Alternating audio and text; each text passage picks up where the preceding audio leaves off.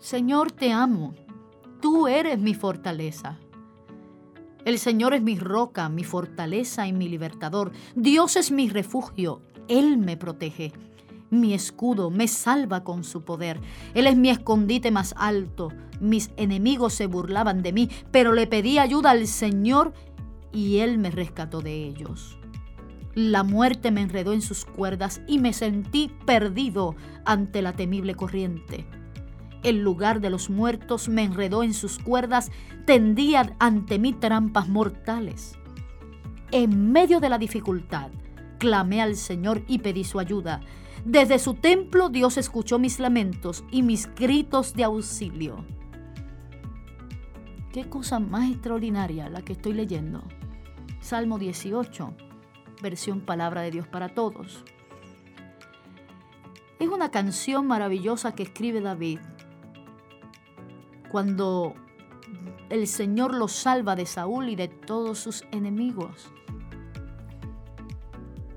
Yo creo que las mejores composiciones de David las hizo precisamente en el exilio, escapando de la flecha de su enemigo, escapando de la ira de aquel que iba contra él, escapando, buscando espacio donde resguardarse, porque no todo el mundo estaba de acuerdo con el llamamiento que Dios había depositado en este hombre, la manera tan maravillosa en que Dios lo había ungido para ser rey.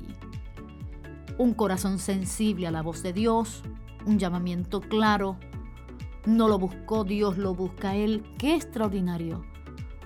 Saber que Dios todavía sigue escogiendo y llamando por su nombre. Eso fue lo que hizo con David.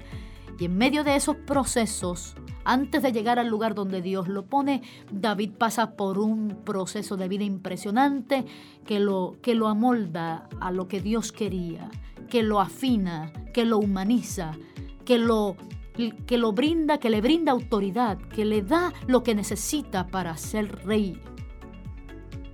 Y tiene que huir de Saúl porque Saúl quería destruir su vida.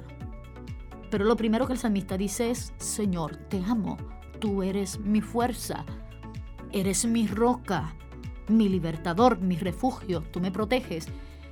Qué expresiones tan tremendas, las mismas expresiones que hoy debes hacerte tú. Te amo.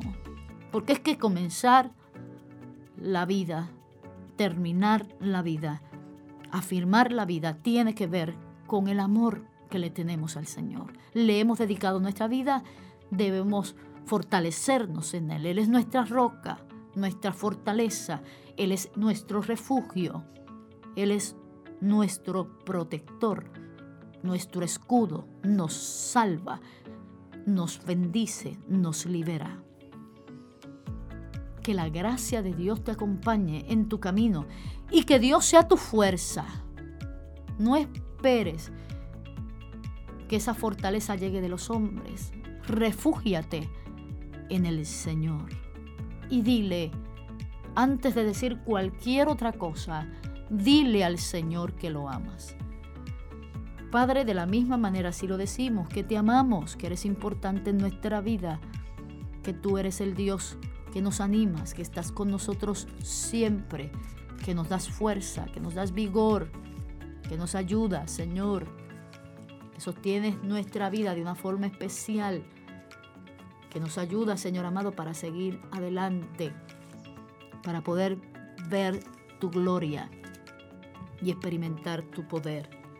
Gracias Señor por esta maravillosa experiencia de estar delante de ti y de ser llamados por ti para algo grande.